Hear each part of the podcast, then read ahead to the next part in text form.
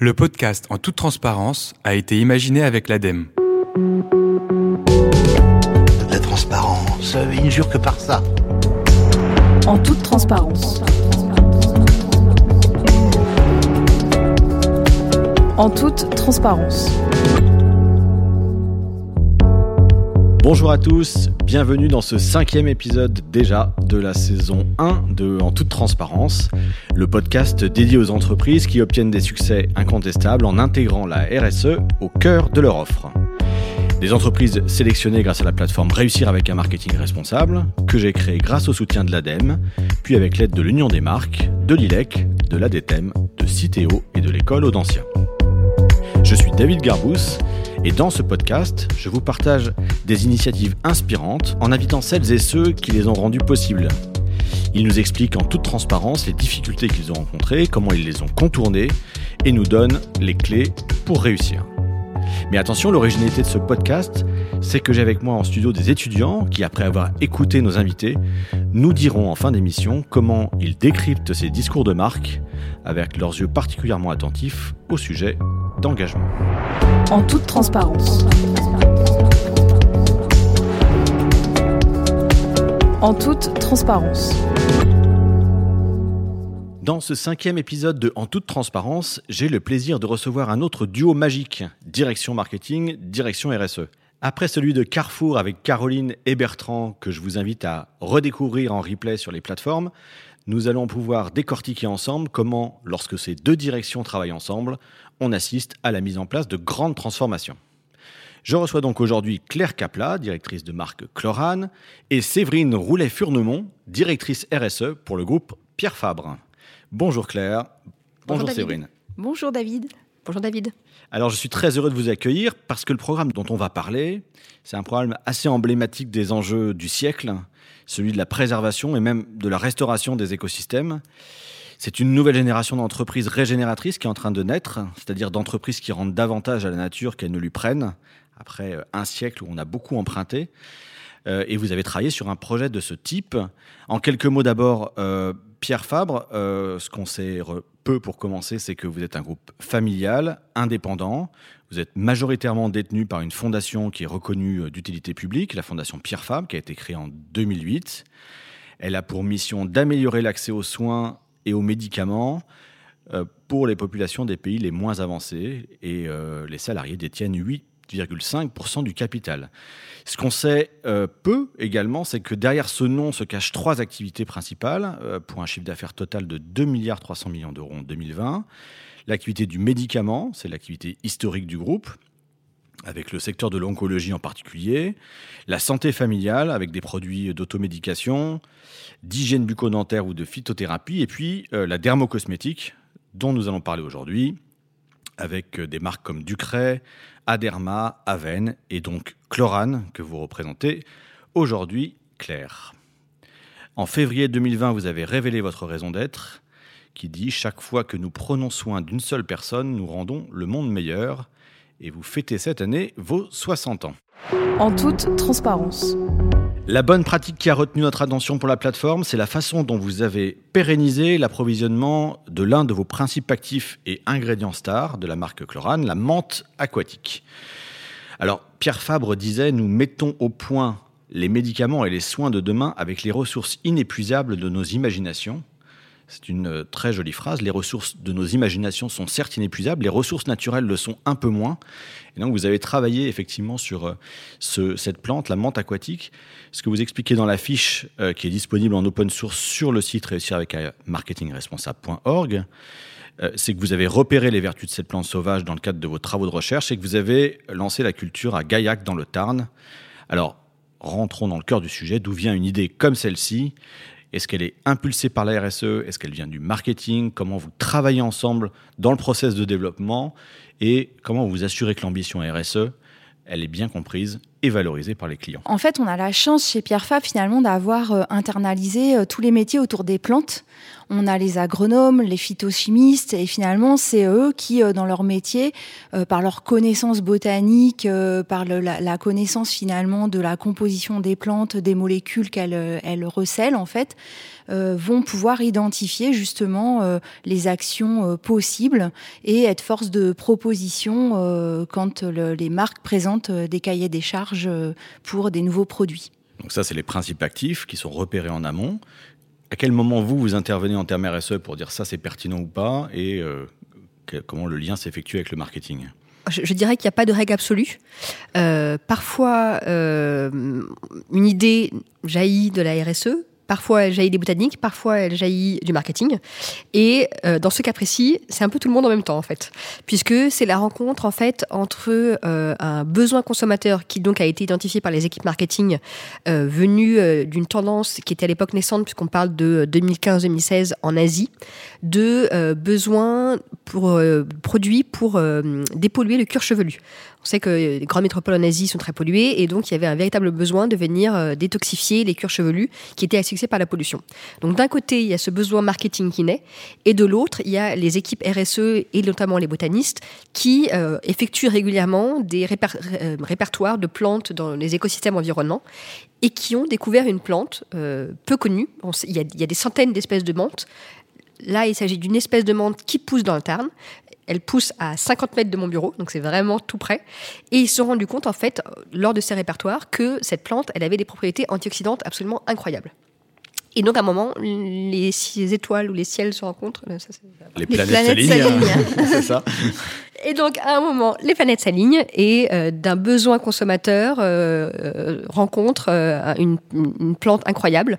Et c'est ainsi qu'est née la gamme. Donc, c'est vraiment la rencontre des deux qui fait permettre de trouver la réponse. Donc à ce stade-là, vous avez un besoin identifié, vous avez une solution technologique, on va dire, grâce au principe actif. Comment vous intégrez la RSE dans ce dispositif en disant finalement cette plante qui pousse à côté de mon bureau, comment je vais pérenniser sa culture? Qu'est-ce qui se passe? En fait, comment on passe de l'idée euh, sur le papier à une transformation produit? Et les difficultés, racontez-nous les difficultés que vous avez pu rencontrer pour ce lancement et surtout comment vous les avez contournées. C'est un des objets du, du podcast Je pense que le, au début, il y a euh, l'idée euh, de, se dire bah, Chlorane, c'est qui? Chlorane, c'est une marque qui se veut engagée, éco-responsable. Et donc, tous nos développements doivent l'être. Donc, une fois qu'on a l'insight consommateur et la réponse, eh ben, on va essayer de définir un cahier des charges euh, en embriquant euh, les équipes RSE, mais aussi la R&D, les équipes packaging. Et nous, la marque, on va faire une sorte de euh, wishlist, wishlist idéale de ce qu'on voudrait. Et c'est là où on part dans, grosso modo, un an de travail à plusieurs mains pour, de notre wishlist, faire quelque chose qui soit à la fois réaliste d'un point de vue rentabilité, d'un point de vue faisabilité, formulation. C'est-à-dire que c'est très bien d'avoir une formule qui est hyper biodégradable et hyper naturelle, mais si elle mousse pas et qu'elle sent pas bon, le consommateur final, il va pas l'acheter. Il, faut euh, résoudre cette sorte d'équation de oui, on veut amener le plus loin possible euh, la RSE, mais il faut aussi satisfaire un besoin consommateur parce que c'est ça qui va lui faire acheter le produit et faire en sorte que du coup on, agit pour préserver euh, la biodiversité. Et donc on essaye de résoudre cette équation un peu compliquée on fait des compromis. Donc, euh, vous parliez de, difficultés. Euh, une des difficultés qu'on a eues, euh, c'est l'intégration de la menthe dans la formule et la capacité à faire une formule la plus haute, la plus naturelle possible, avec l'état des connaissances que nous avions à l'époque. encore une fois, on parle d'une formule qui a été développée en 2017. À l'époque, on voulait la formule la plus naturelle possible, mais aussi qui soit biodégradable, et surtout, et ça c'est vraiment une spécificité de Chlorane et de Pierre Fabre, qui soit la, mieux tolérée possible, c'est-à-dire sur, euh, sur, le cœur chevelu. Sur le cœur chevelu, pas d'allergie, etc. Et donc ça, ça veut dire que on peut pas prendre euh, n'importe quel ingrédient aussi naturel soit-il, parce que bah, par exemple, il y a des tensioactifs qui sont naturels, qui sont pas chers, qui permettent d'avoir des très hauts taux de naturalité, mais en revanche, ils sont irritants. Donc c'est là qu'on fait des compromis et c'est là qu'on arrive à une formule qui n'est peut-être pas aussi haut en termes de pourcentage de naturalité qu'on veut, mais en revanche, qui a un actif super clean, une formule biodégradable, efficace et surtout très bien tolérée pour le patient. Ça rejoint une question que je voulais vous poser un petit peu plus tard, mais effectivement, j'ai vu dans certaines formulations que vous aviez des mises en avant. Par exemple, je crois que c'est sur un shampoing 77% d'ingrédients d'origine naturelle.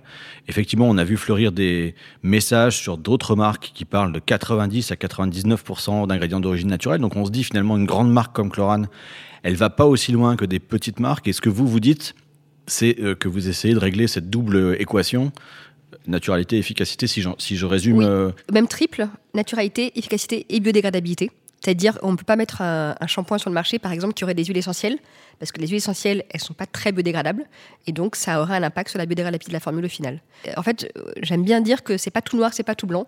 Il n'y a pas de solution de tout trouver, mais euh, voilà, on essaye de faire un compromis entre toutes ces valeurs qui sont très importantes. Et donc, Séverine, quand vous voyez 77%, vous dites pas euh, les amis, il faudrait aller plus loin, c'est pas assez. Comment Côté RSE, nous justement, on a voulu objectiver ces critères parce qu'en fait, euh, euh, si on, se replonge il y a plusieurs années, effectivement, le cahier des charges d'une marque, ça pouvait être je veux une formule éco-conçue, je veux un pack éco-conçu.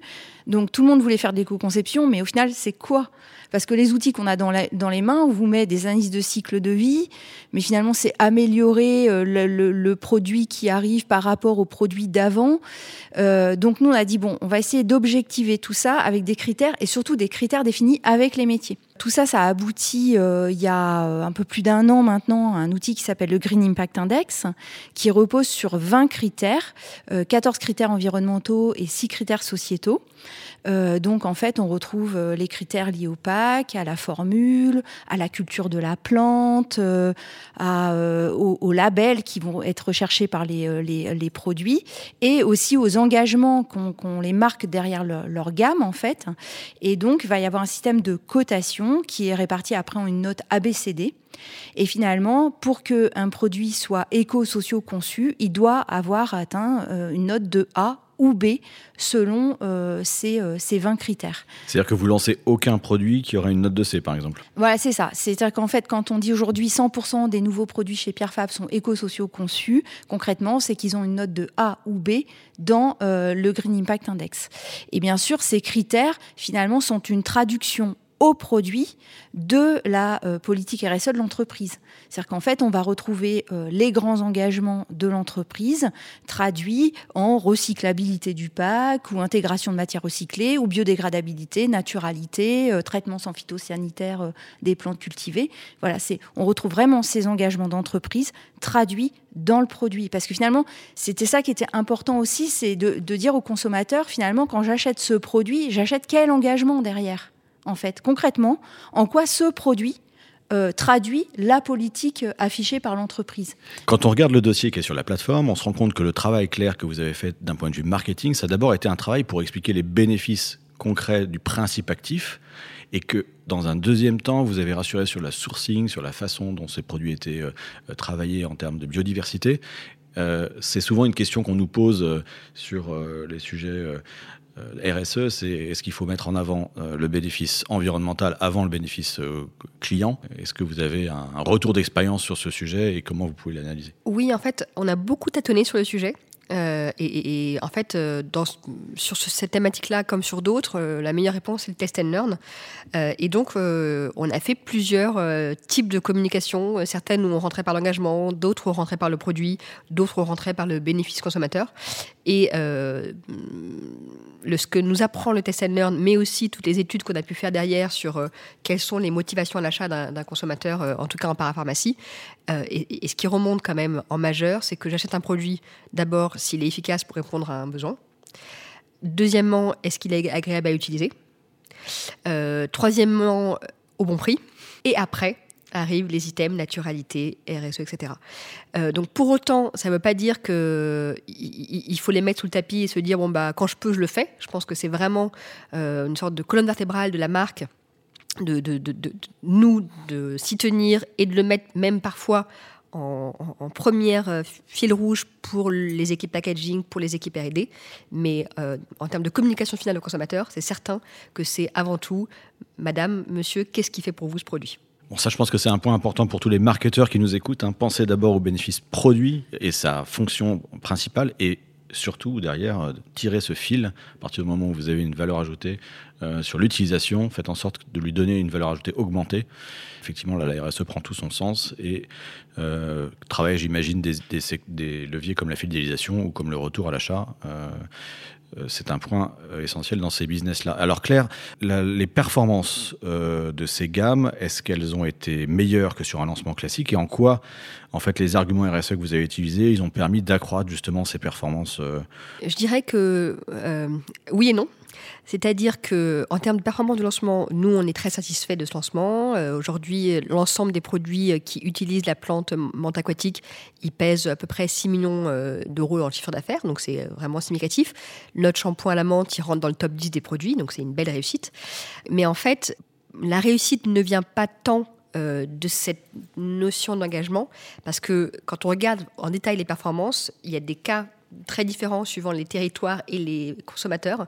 En fait, c'est un énorme succès en Asie parce que bah, l'insight venait de là et le besoin venait de là. Et donc, voilà, là-bas, c'est très pertinent. En Europe, euh, on en revient au fait que les gens achètent d'abord un produit pour eux avant de regarder les critères RSE.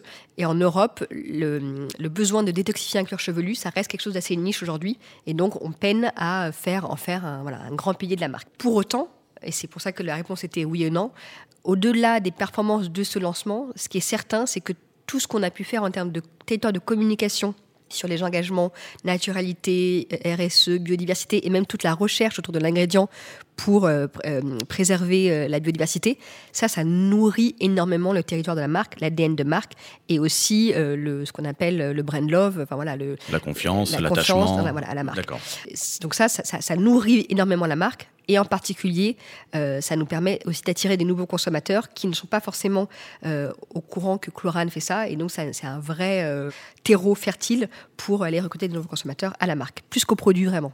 C'est la marque et le produit qui s'auto-nourrissent effectivement sur, des leviers différents et des, des échelles de temps différentes. C'est aussi important, je pense, de, le souligner. Alors, Séverine, le, les points dont vous êtes particulièrement fiers pour cette gamme et les défis que vous considérez qu'il faut encore relever pour aller encore plus loin J'ai compris que c'était un sujet d'amélioration permanente chez vous. De quoi vous êtes fier et qu'est-ce que vous avez encore envie de, relever comme défi Peut-être les, moi je dirais les, les, deux particularités de cette gamme en particulier, c'est que déjà c'est une l'actif est extrait avec un nouveau procédé qui s'appelle le Green Native Expression et euh, qui est un procédé qui extrait sans eau et sans solvant. Donc c'est une technologie euh, d'extraction euh, par extrusion à sec en fait et donc euh, ça, euh, c'est issu de la recherche Pierre Fabre en partenariat avec une entreprise locale euh, dans le Tarn. Donc voilà, donc c'est aussi important de montrer qu'on peut avoir ce type d'innovation dans les, dans, dans les territoires en France. Les machines d'extrusion sont euh, à l'origine utilisées dans d'autres activités que les activités cosmétiques, notamment en alimentation et alimentation pour le, pour le bétail. Et, euh, nous, en fait, on a fait effectivement les, tous les tests d'extrusion. Et, euh, ça va ouvrir, ça ouvre d'ailleurs la voie aux autres marques du groupe pour utiliser cette, cette technologie. Donc ça, c'est la première chose. Et après, cette, cette gamme quand même porte un, un projet euh, qui, est très, euh, enfin moi qui m'impressionne beaucoup en fait, puisque ce, cette plante, la, la, menthe aquatique, a des capacités de dépollution, c'est pour ça qu'on l'utilise. Et donc euh, en, en, partenariat en fait avec le, le, CNRS, donc on a soutenu des travaux du CNRS pour faire des tests de dépollution d'une rivière, notamment dans les Cévennes. Là, il y a également la création d'une start-up pour pouvoir industrialiser ce, ce, procédé. Donc ça vient dépolluer, cette plante vient dépolluer les rivières, notamment en métaux lourds. Et euh, ces métaux vont même être reconcentrés pour pouvoir être réutilisés comme catalyseurs dans, l'industrie. Donc euh, il y a euh, un côté dépollution, il y a un côté upcycling. Je dirais que si on doit retenir deux choses qui sont vraiment différenciants et qui caractérisent vraiment cette, cette gamme, pour moi c'est ces, ces deux aspects-là en fait si je peux, si je peux rebondir là-dessus, parce que euh, j'évoquais tout à l'heure euh, finalement ce qu'avait apporté le lancement de cette gamme. Donc il y a le chiffre d'affaires, il y a les valeurs d'attractivité euh, pour la marque. En fait, il y a un troisième pilier qui est très lié à, ce que dit Séverine. Ce projet de phytodépollution, en fait, il est mené par une, une, fondation qui est liée à Chlorane, qui s'appelle Botanic, Botanical Foundation, qui agit sur toute une diversité de projets, dont celui-ci, pour préserver la biodiversité. Et en fait, toutes ces actions, ça amène une fierté énorme en interne auprès des collaborateurs de la Fondation, mais plus généralement Chlorane et encore plus généralement Pierre Fabre. Et ça, je pense que c'est aussi extrêmement important dans euh, le Rex, quelque part, de, cette campagne, c'est de se dire, bah, en fait, euh, les gens sont extrêmement fiers de pouvoir contribuer à, dépolluer la nature. Enfin, c'est quand même un truc de dingue, quoi. On se dit, une petite plante qui va aller dépolluer la nature on a lancé donc la gamme capillaire en 2019, on a lancé la gamme visage en 2021.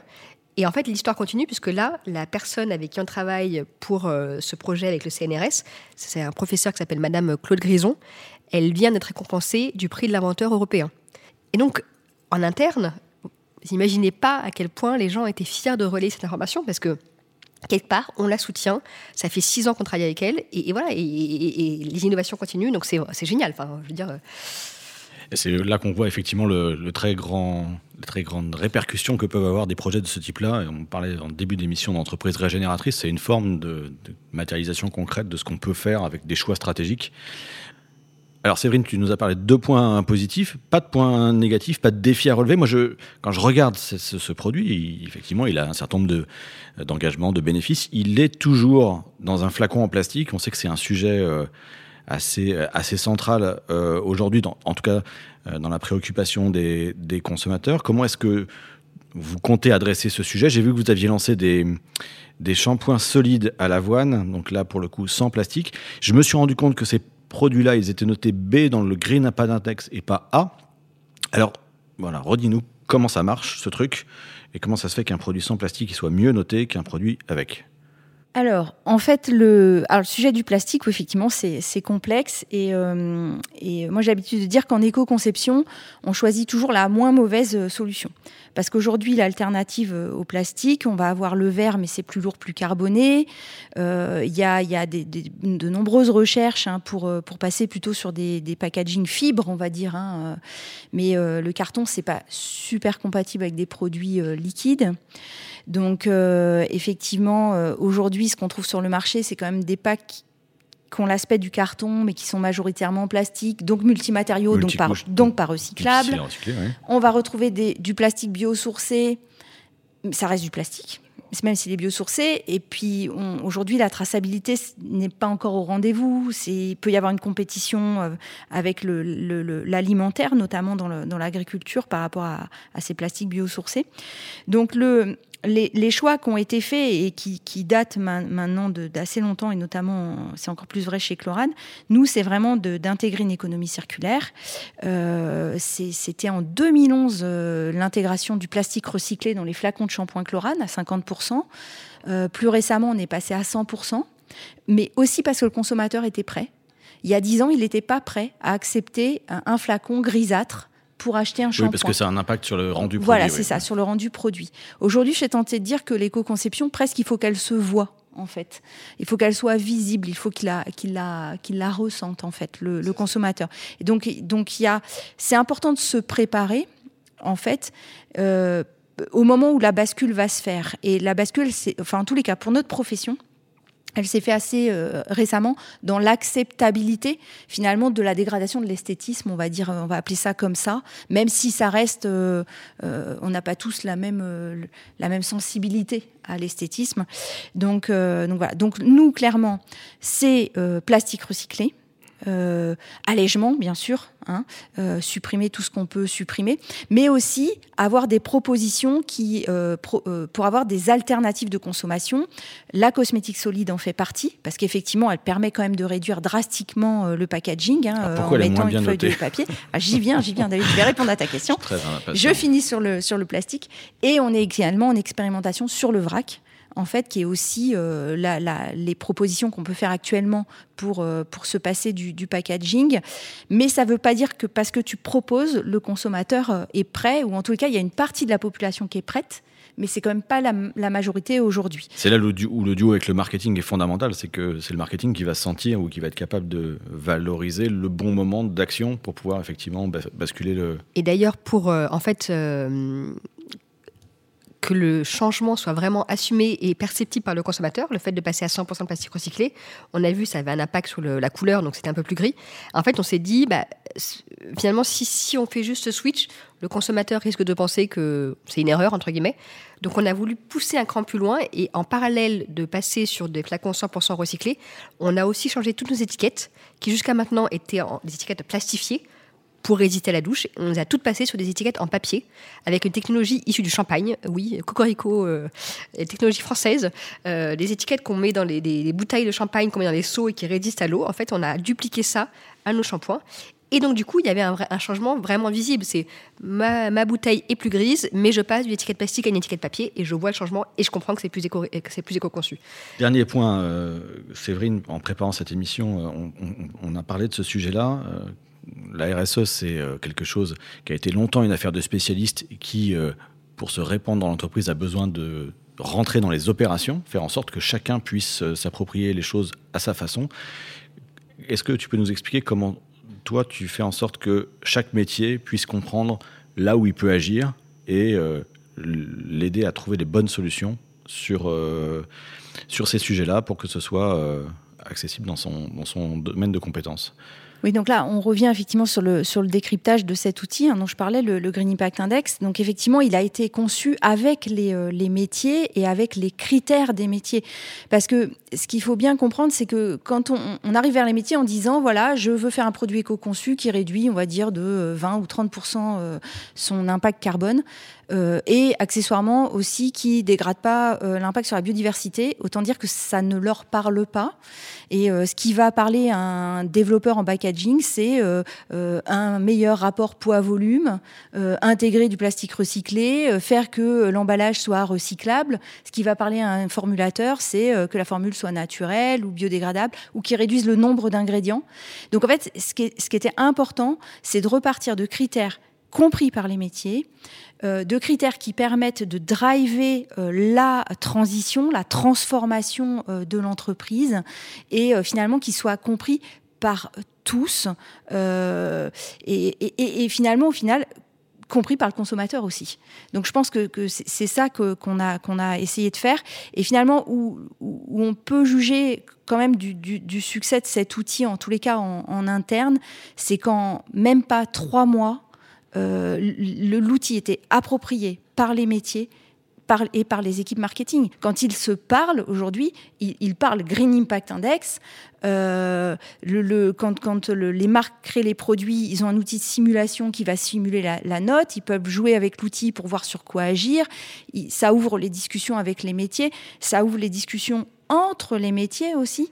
Euh, donc c'est ça qui est, important. Et, aujourd'hui, voilà, c'est la, rapi la rapidité d'appropriation nous fait dire qu'effectivement, euh, c'était la, bonne, la bonne solution, en les cas. Et donc aussi pour compléter euh, Séverine et, aussi pour donner un, learning quelque part de euh, l'expérience que moi j'ai pu avoir sur Chlorane sur comment est-ce que euh, on vraiment bouger la marque sur plus d'éco-conception. Euh, en fait, je pourrais résumer ça en disant chasser naturel, il revient en galop. Et donc sur tout ce qui est notion d'engagement éco-conception, c'est vraiment une bataille de tous les jours. Euh, parce que euh, bah, la facilité, c'est de revenir à ce qu'on sait faire, et donc ce qu'on qu sait faire, c'est euh, du plastique, etc. Et donc je pense qu'il faut vraiment euh, que d'abord la vision forte émane de la direction, qu'elle soit poussée par, par la direction, mais que derrière tous les chefs de produits, les chefs de projet, les parties prenantes se l'incorporent et soient eux-mêmes actifs et avec une vigilance de tous les jours pour ne pas dérailler. Parce que sinon, encore une fois, il y a tellement de contraintes sur le prix, sur les délais, sur tout ça, que j'y reviens, ça c'est naturel, il revient en galop. On revient en bonne vieille recette avec du plastique, avec des formules pas biodégradables, etc. etc. Donc c'est une vigilance de tous les jours et, euh, et, ne pas lâcher, quoi. Vraiment ne pas lâcher, parce que sinon on revient euh, aux bonnes vieilles recettes. J'ai pas eu ma réponse, chère Séverine, pourquoi A versus B. Je, je, voudrais avoir ces éléments de réponse car je suis sûr que vous les avez et c'est important qu'on comprenne comment vous travaillez. En fait, on a, on a parlé un peu de tous ces outils hein, d'éco-socio-conception. Euh, finalement, si on était dans une vision uniquement analyse du cycle de vie avec une comptabilité euh, finalement des, des impacts, euh, effectivement, je pense que, enfin, j'en suis sûre, hein, le shampoing solide ressortirait en premier. Le problème de la CV, c'est que il, il n'adresse pas finalement les enjeux matériels RSE. Et euh, surtout, aujourd'hui, les outils sont pas suffisamment robustes sur les aspects biodiversité. Il manque des, critères et, finalement, euh, ça apporte une vision qui est très comptabilité carbone en fait. Mais finalement, euh, quand je fais de la CV, euh, le fait de faire du Made in France, euh, ça rentre pas en compte en fait, quasiment pas. Euh, l'origine géographique des matières premières ne rentre pas en compte. Le, fait d'être en agriculture biologique, par exemple, n'influence pas les résultats. si je mets du plastique recyclé, je vais voir un peu évoluer ma note, mais très très peu. Tout ça pour dire que si on compare ce shampoing solide avoine avec effectivement cette gamme menthe aquatique, qu'est-ce qui va lui manquer? Bah, Par exemple, dans ce shampoing solide en particulier, l'extrait n'est pas un extrait chimie verte. Donc, euh, donc voilà. Donc après, il n'est pas très loin quand même du, du A, ce shampoing solide. Il de mémoire, il a 14,8 quelques... voilà, ou quelque chose comme ça. Et il y a, il a un petit pas... cousin euh, qui a la mangue qui lui est A. Donc euh, on est quand même. Vous n'êtes pas très loin d'y arriver. Merci beaucoup Séverine pour cette précision. Alors. Petite question avant de rentrer sur euh, les questions des étudiants. J'aimerais que vous nous partagiez un coup de cœur, une, bonne pratique que vous avez repérée en 2022 et que vous considérez euh, importante à, souligner, qui pourrait faire partie des candidats de, de 2022 sur la plateforme. Est-ce que euh, un, une marque, un nom, vous, pouvez nous le partager? Alors, je, peux commencer. Je ne vais pas vous parler d'une marque, mais d'une initiative que je trouve absolument géniale. C'est une association qui fait ça, qui s'appelle Unisop et qui en fait a installé un système de collecte de savon usagé dans les hôtels. Donc il récupère, vous savez, la petite savonnette qu'on a et qu'on utilise une fois parce qu'on passe une nuit à l'hôtel, il les récupère et il les refonde en des nouveaux savons. Et donc c'est complètement circulaire. Et en plus, une fois que le savon est refondu, comme ils les ont récupérés gratuitement euh, la matière première, eh ben, il la redonne gratuitement à des populations défavorisées qui n'ont pas forcément accès à des produits d'hygiène. Donc, euh, alors bien sûr, c'est pas un business model monétaire, c'est pas une entreprise, c'est une association. Mais euh, pour nourrir, nous, les industriels, sur comment faire de l'upcycling euh, de manière très euh, maligne, je, je, trouve ça génial. Et voilà, j'avais envie de leur donner un petit coup de Un petit coup de chapeau. Un très bel exemple d'économie circulaire. Merci beaucoup, Claire. Séverine, est-ce qu'il y a un, alors moi, comme ça, spontanément, je, je dirais l'atelier Tufri. En fait, alors Tufri, en fait, c'est euh, la quatrième génération. C'est une industrie dans le textile qui fait des jeans français dans les Cévennes. Et euh, moi, ce que j'aime dans leur histoire, bah, c'est ce côté familial, le côté euh, ancrage territorial. Euh, et quand on connaît les défis du textile, aussi bien les défis sociaux que environnementaux, je trouve que des boîtes comme ça, euh, qui œuvrent pour garder un savoir-faire français euh, autour de, ces métiers-là. Voilà, moi j'avais envie de, mettre en avant. En plus, j'ai eu la chance au Salon du Made in France d'être leur voisine de stand pendant deux années de suite. Et c'est une belle boîte portée par des, vraiment des belles personnes. En toute transparence. Maintenant, j'ai le plaisir d'accueillir Apolline Calucci, euh, qui est en Master 2 Affaires publiques à l'Université de Paris 1 Panthéon-Sorbonne, Solène Bétoni, étudiante à l'ISCOM, et Camille Sevestre, étudiante à Sciences Po au sein du Master Marketing et Société. Est-ce qu'il euh, y a quelque chose qui vous a particulièrement marqué dans la présentation de Claire et Séverine? Est-ce que vous considérez que cet exercice de transparence a été réussi ou pas? Et pourquoi. Et puis, quelles questions vous avez envie de, poser à l'une ou l'autre pour enrichir cet entretien? Euh, Apolline, je vous propose de commencer. Bonjour, euh, merci pour cette discussion passionnante. Alors, j'avais une petite question. Euh, cette initiative, du coup, est la deuxième primée sur la plateforme, après celle de la gamme capillaire Datier du désert. Est-ce que cela fait de la marque Chlorane la marque la plus avancée du groupe? Et vous, vous en avez un petit peu parlé dans les échanges. Euh, comment partagez-vous vos bonnes pratiques et idées avec les autres marques du groupe? Alors, euh, la marque la plus avancée, je ne sais pas si je dirais ça. En fait, je pense qu'on est chacun avancé dans notre domaine. Euh, Chlorane va être très avancé sur tout ce qui est préservation de la biodiversité végétale, notamment à cause de notre fondation euh, qui agit sur ce domaine. Et donc, ça, ça, ça on dirait, ça, ça, se répand sur tout le reste du développement des produits. Mais on va avoir une marque Aven, par exemple, qui va être très, très avancée sur euh, la, la, préservation des océans, avec notamment des actions liées à sa gamme solaire et aux filtres éco-responsables.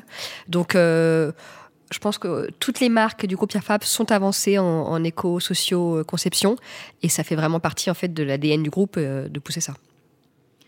Après, c'est vrai que si on reprend l'histoire un peu de l'éco socio-conception chez Pierre Fabre, euh, on a eu tendance en fait à, à, travailler les sujets en fonction effectivement du positionnement des marques et surtout d'attaquer les plus grosses références. C'est-à-dire qu'en fait, je vous parle de ça il y a plus de dix ans, les premières formules biodégradables, euh, elles, ont été faites chez Ducré parce que c'était le premier euh, shampoing vendu en pharmacie en fait. Effectivement, tout ce qui tourne autour de, de l'éco-conception des produits solaires, c'est plutôt Aven parce que Aven est leader euh, sur le marché des produits solaires. Donc en fait, au départ, elles, ont porté des sujets effectivement qui leur étaient propres parce qu'elles avaient la légitimité et puis parce que c'était leurs enjeux en fait. Euh, donc euh, on va retrouver un peu, un peu ça. Et après, une fois qu'une qu'une pratique a été éprouvée par une marque, par contre, elle diffuse dans le groupe. On a parlé du Green Native Expression, typiquement là, dont le premier actif est un actif chlorane, et le prochain actif euh, est un actif dans une autre marque euh, du, groupe. Donc il y a des, euh, partages effectivement de best ah practices dans le groupe. Voilà. Donc on est, on est très preuve de concept en fait chez Pierre Fab. C'est-à-dire que voilà, on va faire une preuve de concept avec une marque, et, et après effectivement ça va diffuser. Très bien. Camille, est-ce que vous avez une question oui, bonjour, merci beaucoup pour votre intervention qui était très enrichissante. J'ai été tout à fait conquise par euh, la singularité de la menthe aquatique qui euh, a cette double vertu, dirons-nous. Euh, d'une part, la lutte contre les effets de la pollution sur les cheveux et d'autre part, la dépollution des rivières. Ma question concerne ce que vous avez brièvement évoqué à propos du vrac. Donc, vous considérez cette option.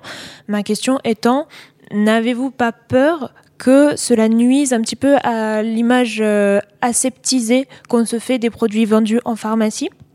Euh, pensez-vous que cela va être euh, accepté sur le marché français, ce qui est possible puisque c'est déjà accepté en GMS du moins?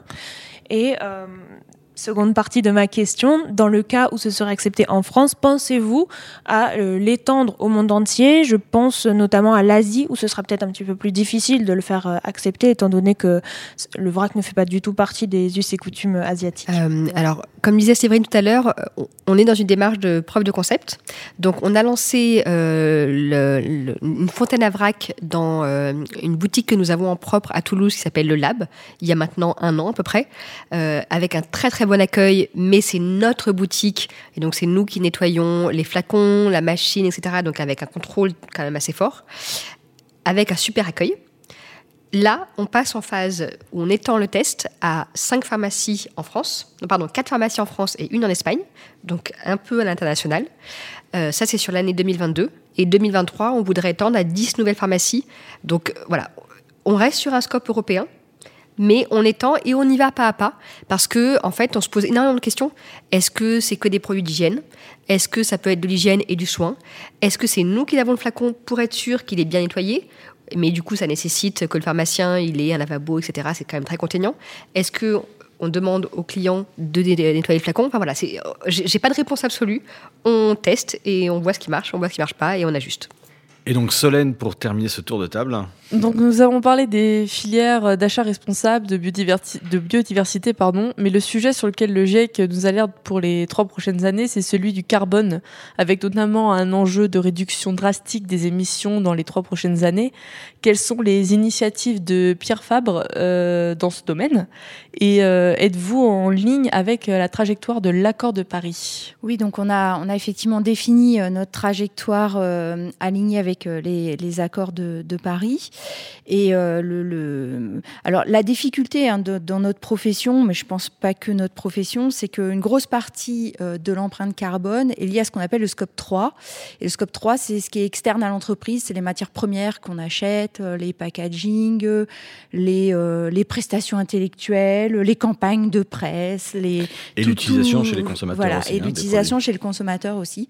Donc, euh, et ça, en plus, ça se, ça se mesure aujourd'hui difficilement avec les outils, disons, avec beaucoup euh, d'incertitudes. Donc, euh, en tous les cas, ce qui est, possible d'agir immédiatement, parce que ça, on sait très bien le mesurer, c'est tout ce qui est consommation énergétique. Il euh, faut savoir que l'usine qui produit bah, notamment les, produits euh, chlorane, en fait, maintenant, depuis plus de 10 ans, est chauffée avec une chaudière biomasse et qui réutilise en fait les déchets des plantes issues de nos extractions d'actifs en fait.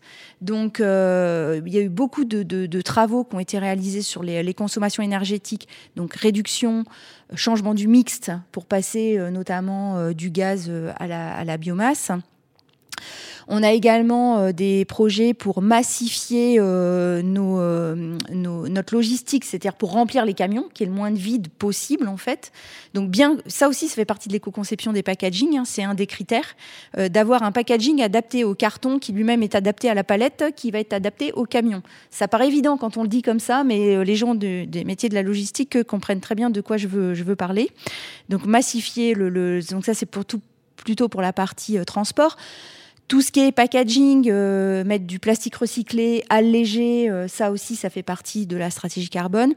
Et après, ce qui est important, c'est que vous avez des grosses actions qui vont être euh, visibles et mesurables, mais vous avez aussi des actions, par exemple, je pense au numérique responsable. Le numérique responsable, chez Pierre Fab, c'est moins de 1% de notre empreinte carbone. Par contre, ça touche presque tout le monde en tous les cas, tous les salariés qui ont un ordinateur. Ce que vous dites, c'est que ça permet de faire de la pédagogie, c'est ça? et, voilà, ça permet. Et, des fois, moi, j'entends dire quand on, fait les, les, les, cyber clean of day, on, nettoie la boîte mail, on, va vous dire, c'est pas avec ça qu'on fait une stratégie carbone.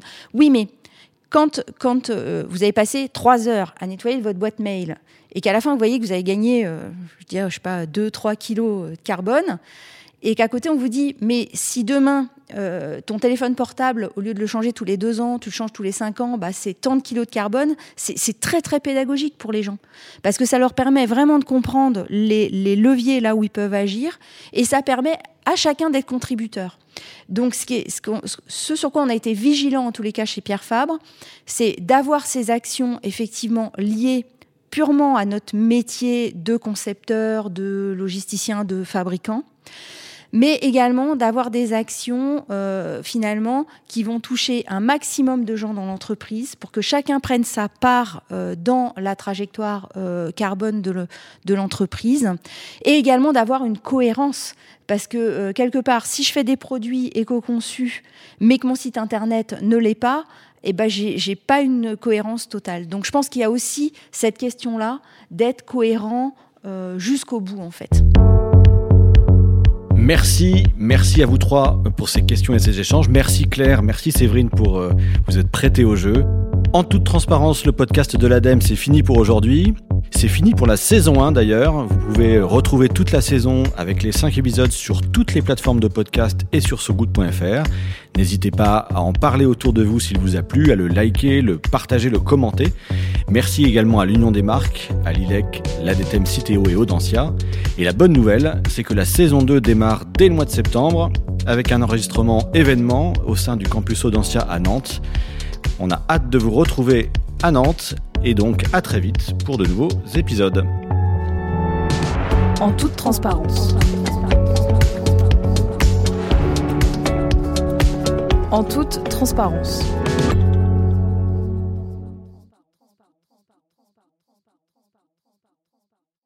So Good Radio présente le numéro 11 du magazine So Good avec au programme une question sacrément importante. L'humour sauvera-t-il le monde? Spoiler.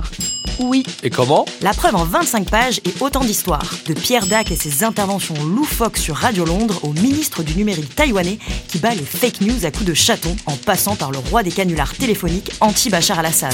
Et c'est tout? Juste de l'humour? Non, dans ce numéro, vous trouverez aussi des détenus en fin de peine en week-end chez l'habitant. Ou une méthode révolutionnaire pour stocker la data dans les plantes vertes. So Good, en vente partout chez vos marchands de presse.